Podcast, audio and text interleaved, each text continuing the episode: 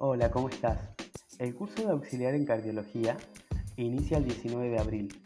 Tiene una duración de 5 meses y está avalado por EDIS Educativa.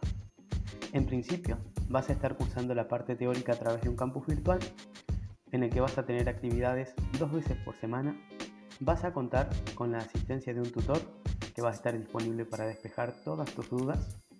Y una vez finalizada esta etapa, nosotros vamos a habilitar un punto en tu ciudad para que puedas participar de un taller con prácticas intensivas.